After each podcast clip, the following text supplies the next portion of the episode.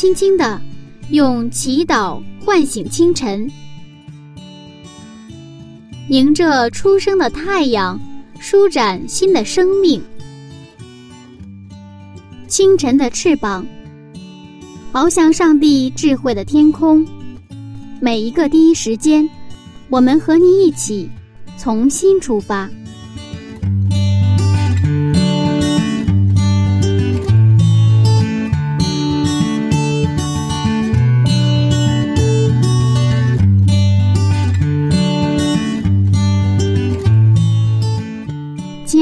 听众朋友们，早上平安！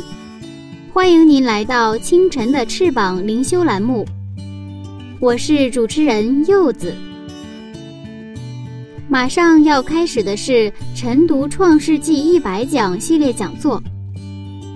今天《创世纪》的列车即将到达第三站，站名是创造周第一。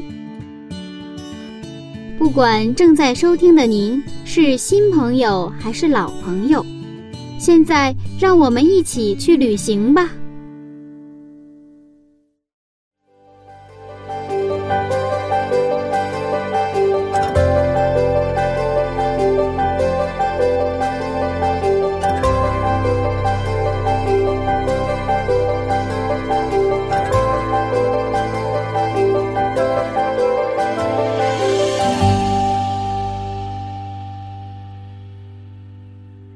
活中，我们常常会提到一个词“幸福指数”。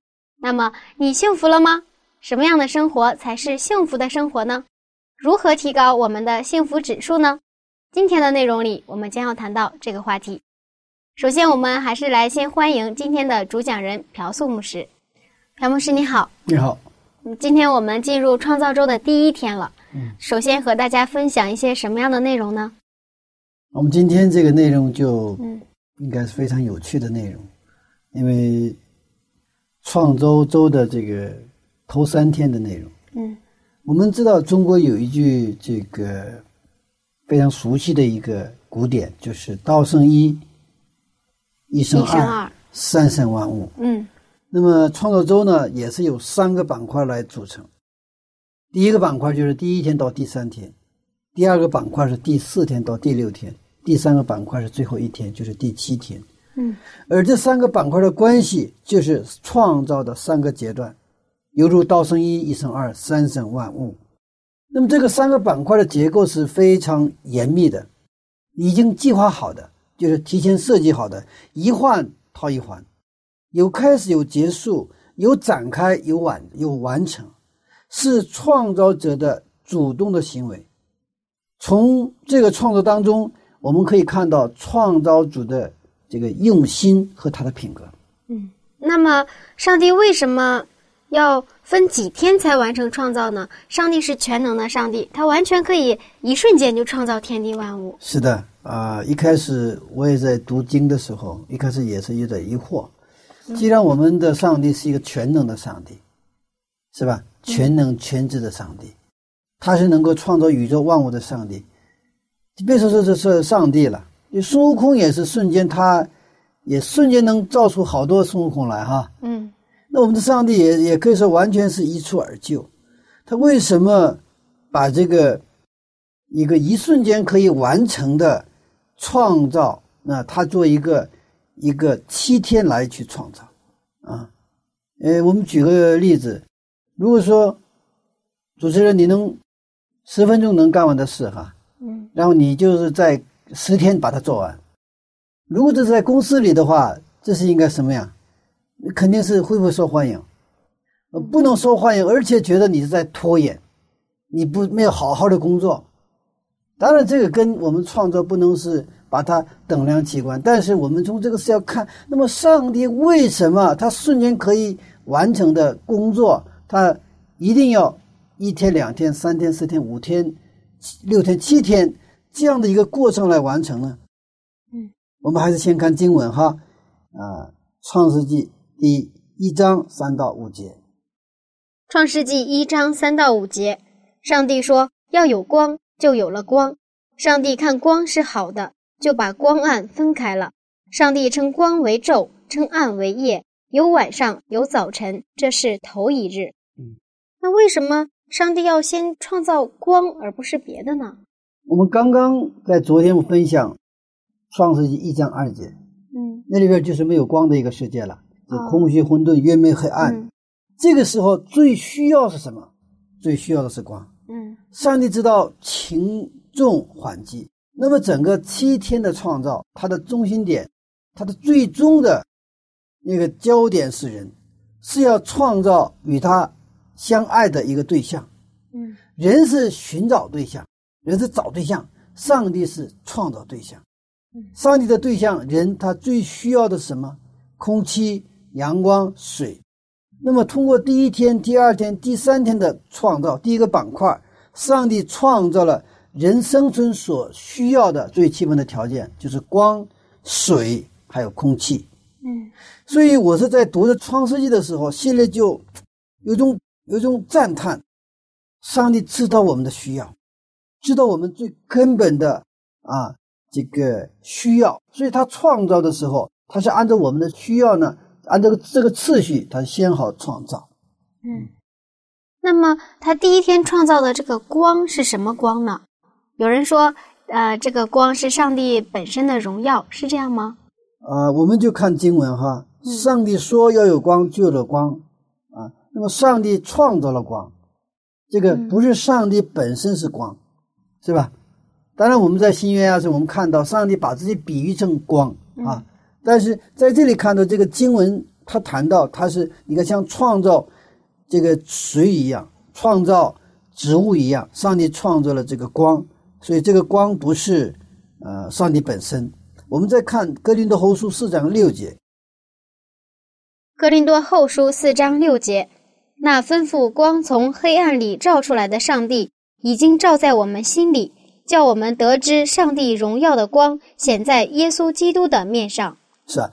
那位把光从黑暗中照出来的，是上帝用他的话语把它照出来，是吧？嗯因为上帝的创造是有目的、有计划的。我们继续看第六节到第八节，六到八节，上帝说：注水之间要有空气，将水分为上下。上帝就造出空气，将空气以下的水、空气以上的水分开了，事就这样成了。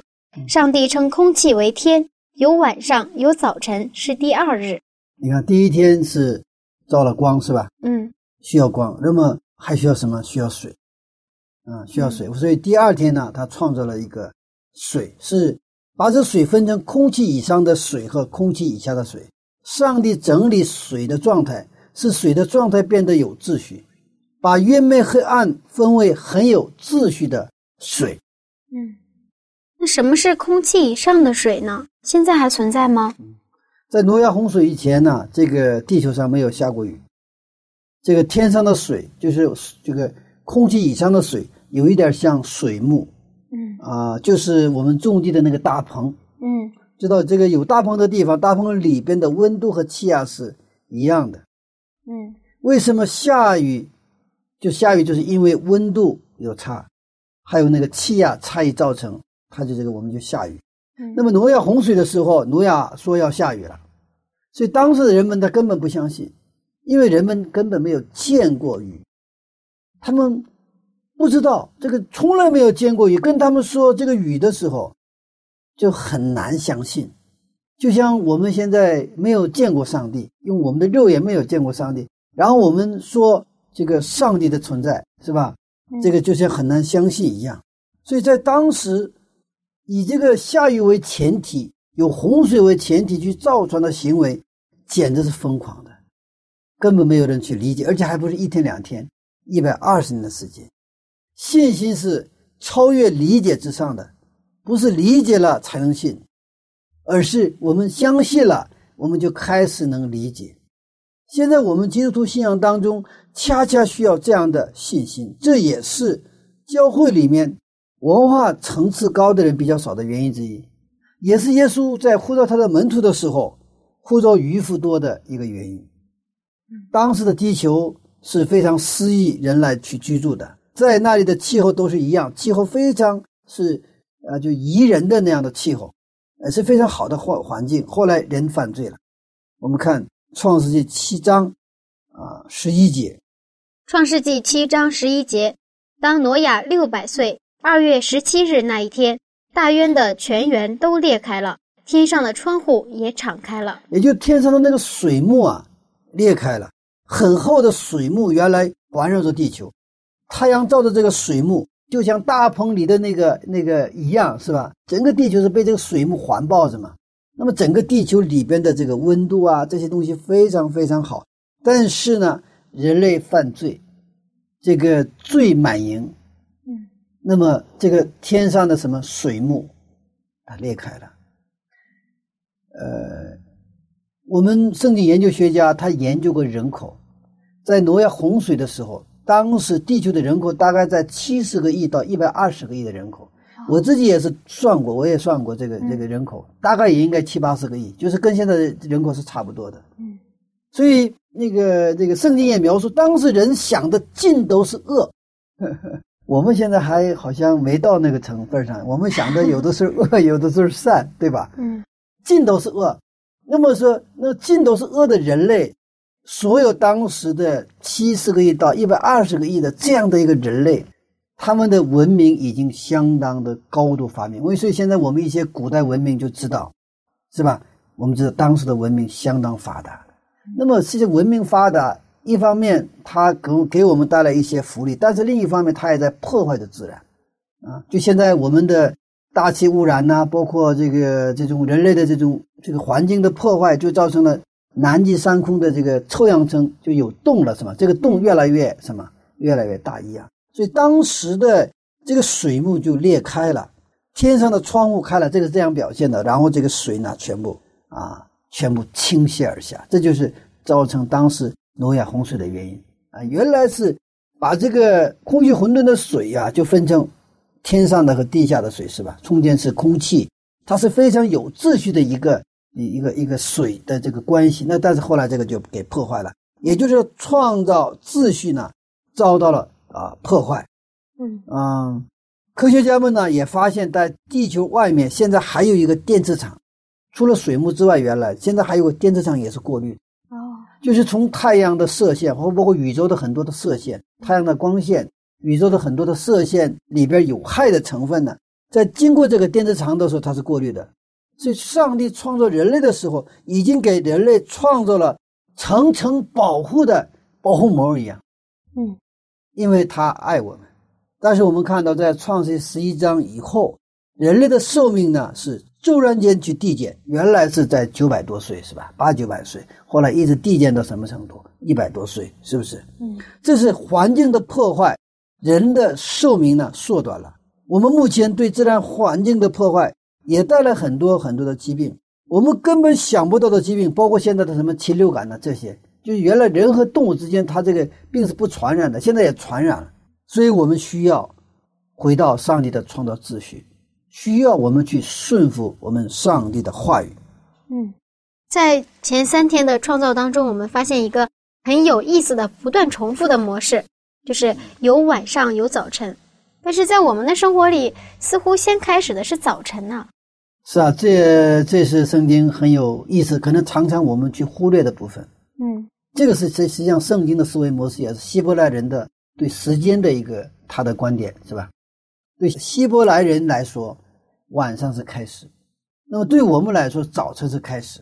嗯，或者说再科学一点，我们表述到十二点零点是开始，对不对？嗯。但是我们那个时候还在睡眠状态，我们起床，这是我们一天的开始。但是圣经告诉我们的不是这个样子，所以说安息日的开始是周五晚上。天黑开始，所以我们知道以色列人的母亲在周五晚上，在夜幕降临的时候，他们就是在他们的餐桌上点上蜡烛，这边让这些孩子围着什么这样的餐桌，所以他最期待的、最美好的啊、最温馨的什么安息就开始了。那我们现在的这种呃呃思维模式呢，是早上是开始。那么，对这些以色列人的孩子来说，周晚上夜幕降临，妈妈点上蜡烛的时候，是他们人生当中是最美好的时刻，啊，因为伴随着这个蜡烛的点燃，他们有非常好的饮食，完了非常啊，这个优美的赞美，是吧？一家人围坐着餐桌，一家人真的是非常和睦的团聚，放下一切手上的工作，放下一切的忧虑，一切的他们的重担，他们就是真的是在上帝里边，他赞美和敬拜当中啊，度过一个这个家的美好的一天。所以，这个安息日是对以色列人来说是最美好的一天。那我们对于我们来说呢？今天我们这些守安息日的啊，这些基督徒来说，是不是也是周五晚上开始，还是星期六的早上开始？嗯，当然，但是我知道很多的教友还是周五晚上开始，但是周五晚上我们还是很累，很累。无论怎样，我们还是回到啊经文哈。那么这个观念到底跟我们的实际生活有什么啊关系呢？其实创造不是偶然行为，是是创造者的主动行为。早晨决定你一天的命运，但是早晨的质量决定于前一天晚上。所以我们中国古话说：“早睡早起，日落而息，日出而作，是吧？”但是我们现在的社会呢，发生了转变，有了一个什么夜文化？我们的身体是在晚上十点到十二点是。就是人体的这个器官恢复的最关键的时候，也是最佳的时候，就是十二点晚上十二点之前的一个小时，相当于十二点之后的，呃两个小时。你比如说，我在十二点之前睡了三个小时，相当于在十二点之后睡了六个小时的，呃这样的一个效果。哦，因为上帝在我们人体设计人体的时候，它跟时间它是相配的，哦，他知道我们应该在什么时间段。我们的身体的哪个部分在运作？什么时间段身体的哪个部分在运作？它是不一样的。但是现在呢，有了城市夜文化之后，这种灯红酒绿的生活，那种啊，在我们看来是城市的那种真正是啊有品质的这种生活，有质量的生活，确确给我们带来了很多的疾病。甚至我们可以说，夜文化是犯罪的温床。这个实际上也是撒旦的工作。撒旦给我们制造了一个看起来非常诱人的，但是你吃了可能就会出毛病的这样的一个夜文化。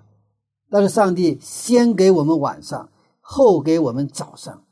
如果想在早上精神充沛，就是晚上要休息好。如果你早上你真正有一个好的开始，你真正的开始是应该把晚上管理好。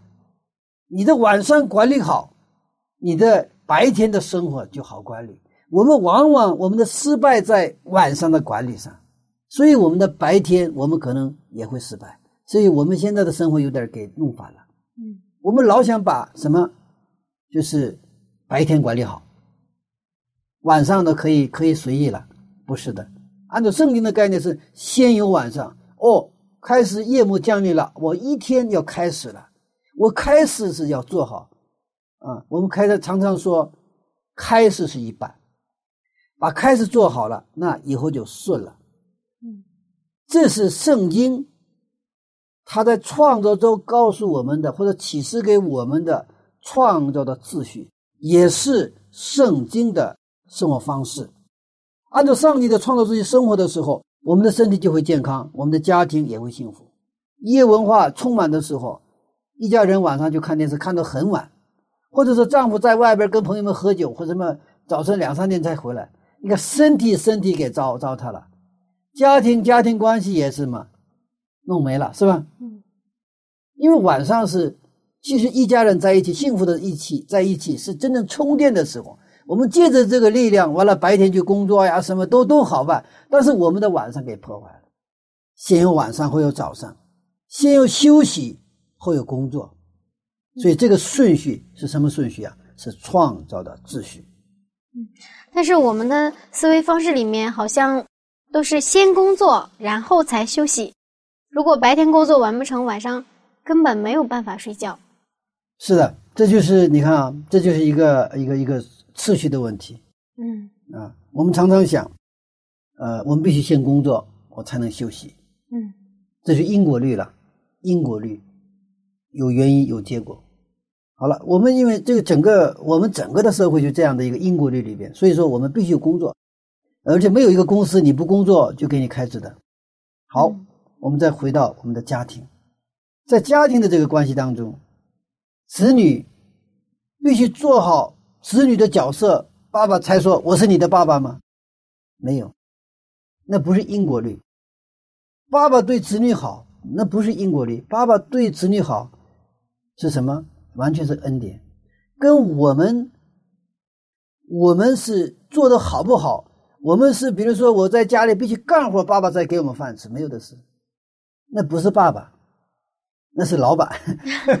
我们是雇工，是吧？嗯如果一定要套上英国力的话，就是因为爸爸，没有其他的理由。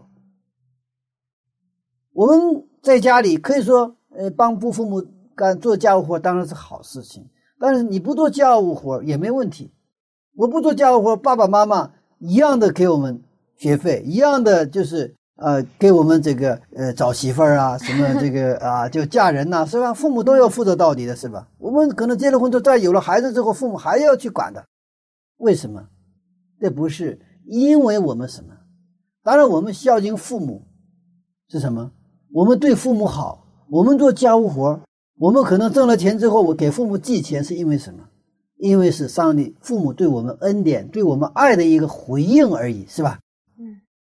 就是那个说爸爸妈妈，你爱我，我知道。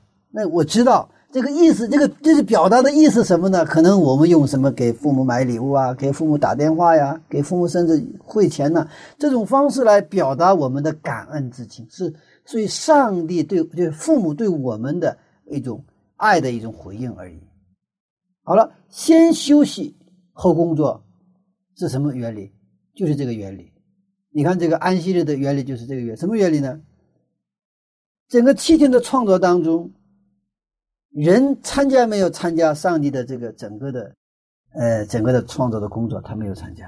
嗯这个包括盖房子啊，包括这个这个造植物啊、动物啊，什么这个水下的鱼的时候，整个创作工作的时候，人根本没有参与上帝的创作工作，但是上帝什么都给你造好了，就像好像父母给孩子把房子买好了，家具买好了，什么都给你准备好了，包括给你米啊、油盐酱醋全给你准备好了，之后儿子，这是你的，你住吧。上帝也是一样的。然后这个安息日可以说对人来说，它是人的第一天，完整度过的第一天。所以人开始第一天完整的第一天什么天呢？它是休息，是我们叫安息，在跟上帝在一起的安息。他不是先工作，参加这个创作的工作，以参加工作的代价来进入到安息，绝对不是。所以我们的观念其实是跟圣经创作秩序是不一样的，这就是因为这是我们是罪人的一个典型的一个证据。哼，我们就想，我必须工作，我才能什么？在我们跟上帝的关系当中，所以这种这种思考模式也进入到我们跟上帝的关系当中。我们觉得我们必须为上帝做什么？我们必须在上帝面前乖，我们必须成为一个非常有道德的人，非常有益的人，上帝才会喜欢我，才会爱我。如果今天失误了，我今天可能说了脏话了，我今天可能犯罪了，上帝就不会喜欢我。这是我们的想法。但上帝说 no，不，你什么样子？你长得好不好？你做的好不好？你甚至犯罪了，你还是我的孩子，你还是我的儿女。只有你承认，只有你相信。但是我们的这种思维模式已经已经这个软件呐、我们的这种软件是就是先工作后休息的模式，嗯是吧？嗯就是先行为，才有这个因行为而，就是不是因信称义，而是什么因行称义。所以我们就是这个障碍，就是阻碍我们去认识上帝，我们去误解上帝的品格。我什么都没做，上帝怎么能给我呢？天上哪有什么掉下来的馅饼啊？但是在恩典的国度里边，就是天上掉下来的馅饼。这个世界有因果律，没错，种瓜得瓜，种豆得豆，是吧？嗯你努力多少，你会有多大的成效，这是没错。但是这个世界如果只有因果律的话，这个世界是不是好的世界？为什么？我们想一想，我们出生的时候，我们来到这个世界不是因着我们的意志来的，但是我们来的时候，我们来到的家庭不一样。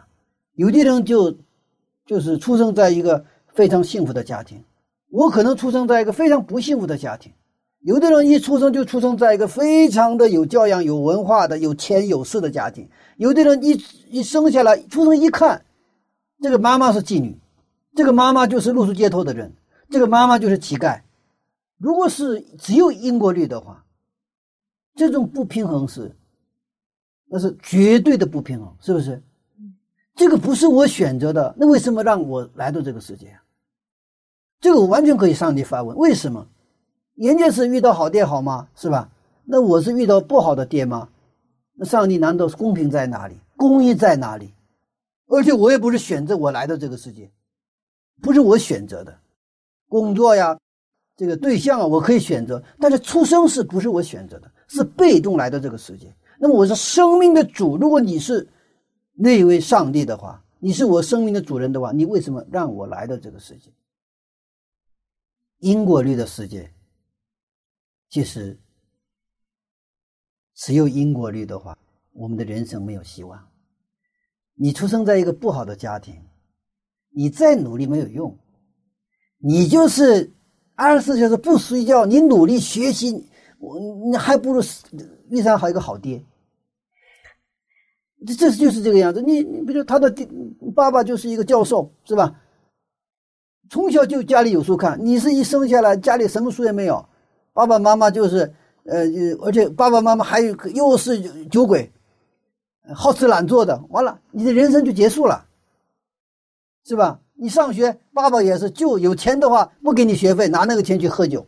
如果你摊上这样的一个爹一个家庭的话，那怨谁？如果上帝你说爱我，你爱我到底爱在哪里啊？因果律的世界里边，我们圈在这样一个框架里边的话，我们那个结果就是误解上帝。我们误解怎么上？上帝是一个不爱我们的上帝，上帝是一个其实是不仅不我们爱不了的上帝。上帝创造了这个不公平、不公义，也就是罪的源头是上帝，不是在撒旦那里。所以圣经，他上帝启示自己，我是创造主上帝。所以我们通过圣经知道啊，原来因为什么这个世界充满痛苦，有泪水，有绝望，有死亡。我们知道它的原因。我们也知道，上帝是一位创造的上帝，创造秩序是这样的，是吧？先有晚上，后有什么？后有白天。先休息，后劳动。嗯，是吧？你先跟上帝建立关系，然后你去享受上帝所给你的一切。所以说，在新约的马太福音六章三十三节也讲到，你要先求他的国和他的义，其他都有加上。阿门。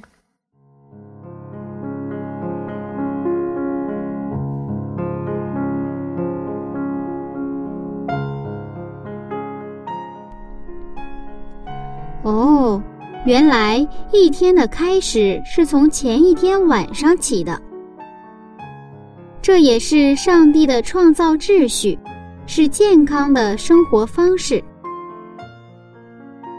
唉，柚子有点后悔，没有早点听到这个消息，因为我也是深受夜文化的影响。不知道正在收听的您。是不是到了晚上就很兴奋的类型呢？让我们一起改变吧，遵守上帝的创造秩序，早睡早起，精力充沛。哎呀，已经啰嗦这么多了，接下来还是听一首好听的音乐吧，记得不要走开哦。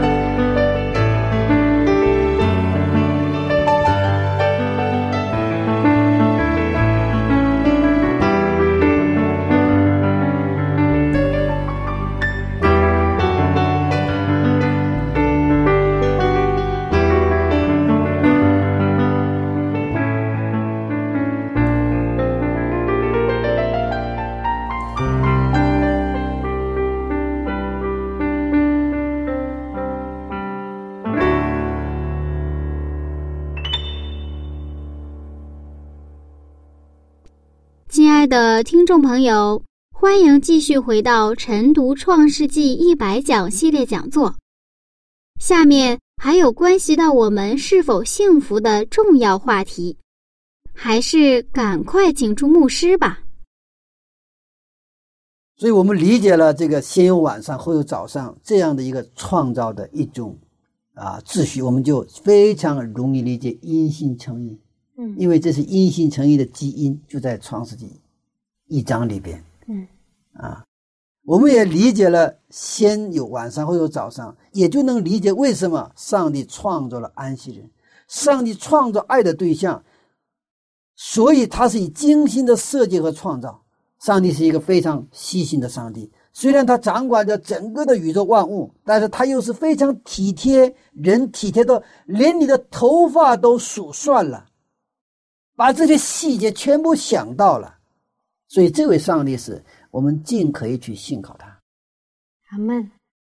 那我们还发现另外一个不断重复的一个结构，就是上帝每次创造完了之后都会说：“上帝看着是好的。”嗯，为什么他要有一个这样的评价呢？是啊，我们的上帝其实啊，我们从人的行为上我们也看到，我们其实比如说我们去做菜，嗯。我们肯定会评价的，是吧？嗯，这个评价呢有两种，一种是用“哎呀，你做的真好吃 ”，对吧？嗯，那有的人是用他的行为来评价，你把菜做完，我精心做完了，摆到桌子上，妈妈把菜做的放到桌子上，儿子不吃，妈妈很不开心，但是。儿子吧，吃的非常香，非常的就是，他不不说话，但是他而且他全部吃光了。妈妈还有没有？还有没有？就是妈妈最愿意听这句话。还有没有？哦，没有，我做的已经做已经吃完了。那行，爸爸妈妈再给你炒一个，这是一种评价。上帝也是他创造天地万物的时候，他也是每一天他都给他一个评价。上帝看着是好的。就是上帝，他做事情，他工作的时候，他也是享受他的工作。我们的创造主上帝是什么？是工作的上帝。在一章一节开宗明义，他就说：“起初创，起初上帝创造创造天地。起初上帝创造天地，上帝什么？是一个工作的上帝。我们的上帝是对被造物评价的上帝。上帝创造要创造他爱的对象人。”上帝要创造所有跟人相关的、人所需要的这些东西，包括美好的自然，还有动物，还有植物，是吧？还有空气、水、阳光，这些都是要创造的。其实，他创造这些所有的之后，他的评价是好的，那是一个没有罪的世界，那是完全。归损在上帝的创造秩序里边的世界，上帝说那是好的。基督徒的生活也应该是上帝看的是好的。我们的上帝看到我们的生活的时候，无论我们在教会，还是在社会，还是在职场，还是在家庭，他看到我们的生活，我们每天从早到晚上，我们的衣食住行，我们的言行举止，上帝看的是好的，因为上帝也做评价。嗯其实我们的良心常常能听到上帝对我们的评价。当我们做了一些亏心事的时候，我们心里就不安，我们心里难受。这上帝在评价不好，不好，不好。呃，对，但是如果对我们上帝对我们的评价，呃，我们呃刚开始敏感，但是呢，我们不去回应的时候，时间长了，我们就越来越迟钝。他评价我们，我们都不知道，啊，这个就。呃，比较危险，就是我们的良心遭谴责。上帝说不好，其实这是是好事还是不好事？这是好事情。我们希望我们有平安，对吧？嗯。但是我们心里没有平安，这是上帝在评价你。上帝说不好，不好，你要改呀！你现在不能这样生活。嗯。我们心里没有平安。嗯。啊，所以我们来到上帝面前，我们希望我们祷告。上帝赐给我们属天的平安和安息。其实，这个之前的我们的工作就是什么？我们要除罪，我们要悔改认罪，把我们的内在的那个罪要除去，把我们完全交给上帝。这个时候，上帝才能给我们这个世界所不能给我们带来的属天的平安。当我们心里有那种平安涌入的时候，那就是上帝给我们一个什么评价？好了，你现在可以了。嗯，你现在在我的什么里边创造秩序里边？这个时候我们才有真正的安息。所以说，你看整个创造的完成是安息，对吧？那个就是我们的人的被造也是一样。我们心里什么时候有安息，那是上帝对我们最高的评价。所以说，我们在安息日去教会聚会，那我们真的是全神贯注去敬拜这位我们的创造主上帝。当我们的心完全进入到，就说跟上帝相遇，跟上帝能够在一起啊，通的打通的时候，就有什么来自天上的安息。这个世界给我们的平安只是暂时的，对不对？呃，我曾经经历过哈，我在做生意的时候。没有钱，我们心里不安。嗯，就说你你的钱包里一分钱都没有，你的存折里一分钱都没有，你走起路来你腰板挺不直的。至少我是这样哈，至少我是这样。但是当我做生意完了，我的存折里钱很多，然后呢啊这个呃我兜里的钱也都很多的时候，特别是那个钱的额度已经超过了你的生活费。远远超过你的生活费的时候，又另外一种不安涌入你的心中 那就开始考虑我的存折放在哪里？存折的密码谁来记住？其实我们这个世界有平安，但是这个平安都是相对的、暂时的。我们人需要一个终极的平安，这个平安只能是来自天上，通过什么？通过我们进入到上帝的创造秩序里边，这个时候上帝对给我们一个评价好。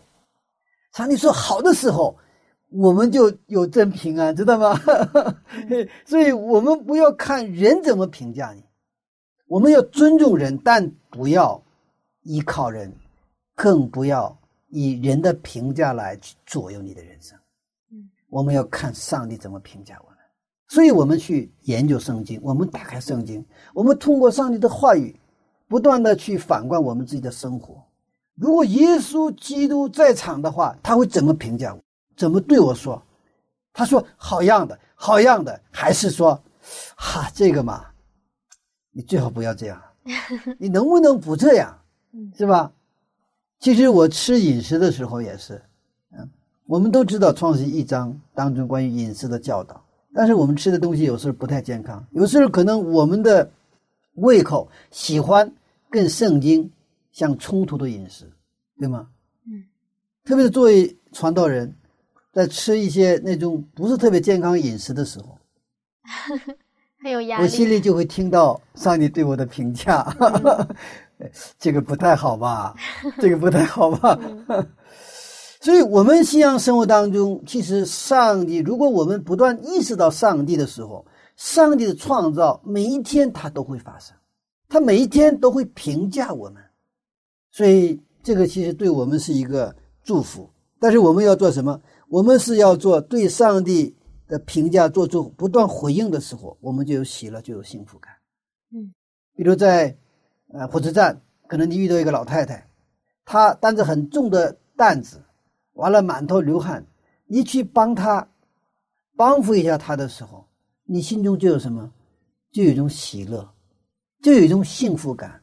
你看到那个老人在那里，真的灰心的微笑，虽然他不一定很会说出来表示感恩，但是他的眼中流露出来的是真的对你的一种亲切，对你的感恩的时候，你心中真的有一种幸福感。我们常常说幸福指数，哈。嗯啊，幸福指数，这就是上帝的创造秩序。这个时候，上帝为什么我们有幸福感？为什么我们心里有喜乐？就上帝评价是好的，你做的对，你做的好，你应该做。那有时候是我们可能是擦肩而过的时候，我们心里就不安，是吧？不管是什么原因，有的时候我们可能不太敢去帮助人。但是，即便是有这种前提，但是我们真的不去帮人的时候，我们心里啊就是没有那种喜乐和幸福感，我们就体会不到。嗯，幸福指数呢，就是跟我们顺服上帝的话语是成正比的。当我们真正顺服上帝的话语去生活，按照他的创造的秩序去生活的时候，我们的幸福指数呢，不断的会提高。如果上帝对你的心灵的良心的谴责不回应，越来越变得麻木的时候，这样我们就跟上帝隔绝了。是什么让我们跟上帝隔绝？是罪让我们跟上帝隔绝了。嗯，我们站在上帝面前，行在上帝面前，每天都要得到上帝的什么好的评价。所以，耶稣复临的时候，我们这些人，这些所谓的跟随耶稣的人，实际上早晚有一天，耶稣复临的时候，我们要站在他的面前，他要评价我们。这个在圣经叫审判。所以在约翰福音当中，我们也看到，如果你不信人子，你已经被定罪了。不是上帝定你的罪，是自己定了什么自己的罪。你选择了什么？我不得到，我不要永生。所以，我们最后耶稣福临，我们站在审判台前的时候，其实那最后就是评价我们。所以，我们在这马太福音的这个二十四章、二十五章也看到，最后的时候审判就是它分成两，一个山羊，一个什么绵羊，对不对啊？嗯。那我们现在在绵羊之列，还是在山羊之列？这个是谁都是逃不过的，这个关是都有过的，不是我想过就过，我不想过就不想过的问题。这是我们的人。任何一个人，无论是艺人还是罪人，那么最后是都要经过这个审判台前。我们特别希望我们被评价的时候，我们都得到一个好的评价。嗯，我们看的是好的东西，也许上帝看的是好恶的。就是我们这里边还有一个层面，就是我们认为好的，我们觉得好的，上帝看来也许是不好的。我们认为好吃的东西，上帝可能认为不好。我们认为，或者说我们觉得这才是人应该走的路，那上帝说那个路别走，那个路是什么不好的路？嗯，那怎么才能让我们看着是好的和上帝看着是好的达成一致呢？所以我们的人生需要标准。嗯，你是按什么标准生活？那我们的这个这个产品也有标准，嗯，是吧？嗯，呃，谁是制造了这个标准？那么他就发了，是吧？我们很多的是中国是什么？就工厂嘛，那个源源头的技术我们掌握不住的时候，我们可能只做下端的生产，嗯，啊，它知识产权的问题，对吧？那是标准，他掌握了标准。原来那个索尼和那个日本的两个大的电子厂商，就是因为标准，他就竞争嘛。谁掌握了标准，那谁成了主导这个行业的真正的一个领袖。那我们。到底以什么标准来生活？我们是按照我们的标准，还是我们时代的标准，还是哎我们这个我所属的这个朋友圈或同学圈的标准生活，还是以上帝的标准生活？所以基督徒是一群什么人？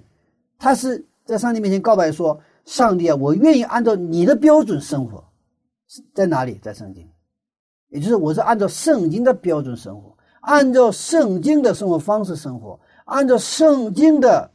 思维方式去思考，这样生活的时候，一开始容不容易？不容易。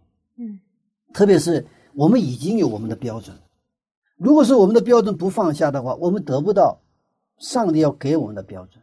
但是我们常常是我们的标准不想放下，我们是我们的标准也抓着，然后呢，我们也想得到上帝给我们的标准，但是这两个是不兼容的。也就是说，罪和什么上帝的。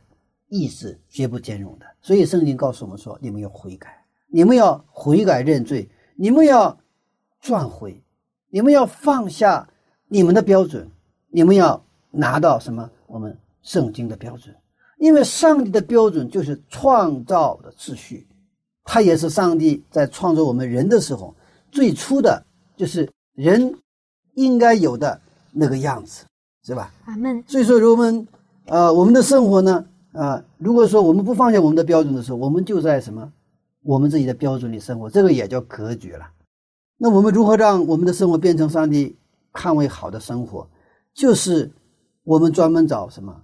上帝告诉我们怎么生活，我们就怎么生活。上帝让我们吃啥就吃啥，是吧？嗯。也就是圣经所说，耶稣的生活就是这种生活。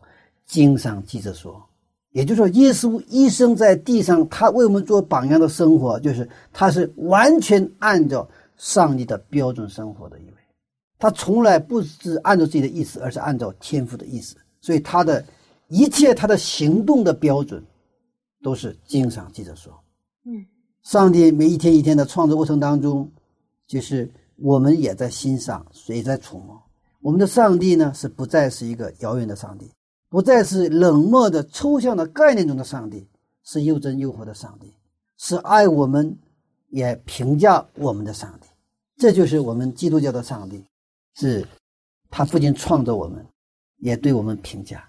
而这个评价的时候，他说好的时候，他说带着感情说，真好啊，他不是在那儿那个机械性的说好好好，不是，他是，因为他是拿出他所有的情感来去创造我们。他说。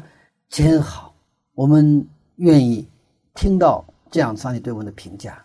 那个前提有一个，就是我们当打开圣经，我们按照他的话生活的时候，我们经历到我们的上帝真好。当我们说我们的上帝真好的时候，这种过这种生活的时候，上帝对我们的评价也是好的。这多好啊！我们说上帝好，上帝说我们好，那我们这是一个最理想的一种基督徒的生活。阿门。我们现在往往是自己的标准太多，但是就是不愿意按照上帝的标准生活。是的，是的。嗯嗯，我们这个就需要信心。嗯，也更这个需要圣灵的帮助。阿门。啊，圣灵的帮助。好，谢谢牧师的分享。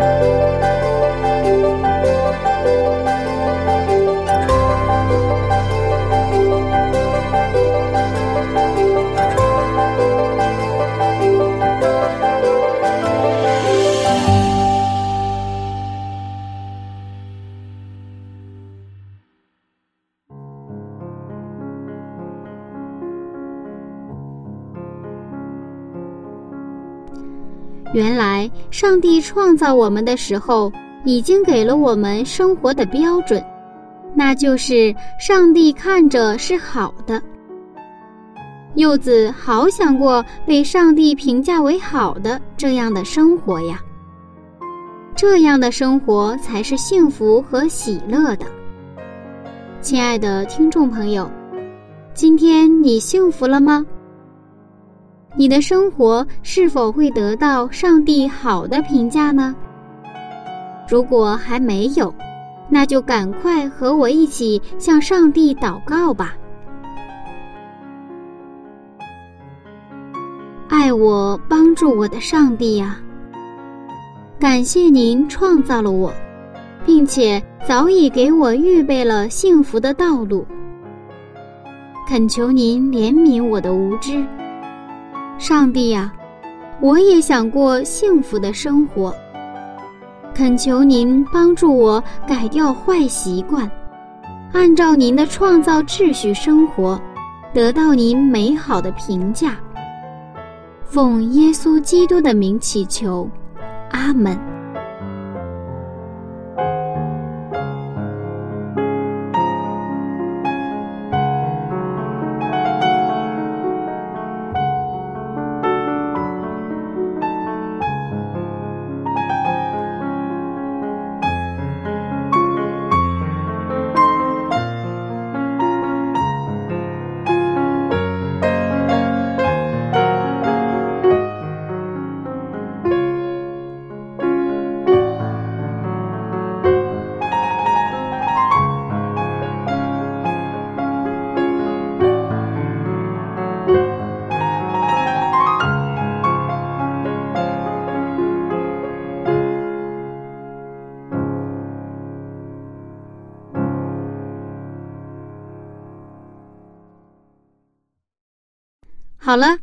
下面就是有奖问答的时间了。今天是什么问题呢？其实很简单，那就是一天的开始是从什么时候起呢？我想你已经知道答案了，那就赶快拿出笔和纸，记好柚子的联系方式。还记得我的地址吗？我的书面信件地址是香港九龙中央邮政局信箱七零六九九号。香港九龙中央邮政局信箱七零六九九号。同样，为了确保能收到您的来信，在您的信件上一定要标明是写给《清晨的翅膀》栏目组收才可以。我的电子信箱是柚子 at v o h c 点 c n，拼音名字柚子 at v o h c 点 c n，记好了吗？记得一定要和柚子联络哦，这样才能拿到我们赠送给您的礼品。那。如果您有感动，也欢迎您和柚子一起分享。好了，亲爱的听众朋友，今天的节目就先到这里了，下一次分享我们再见喽。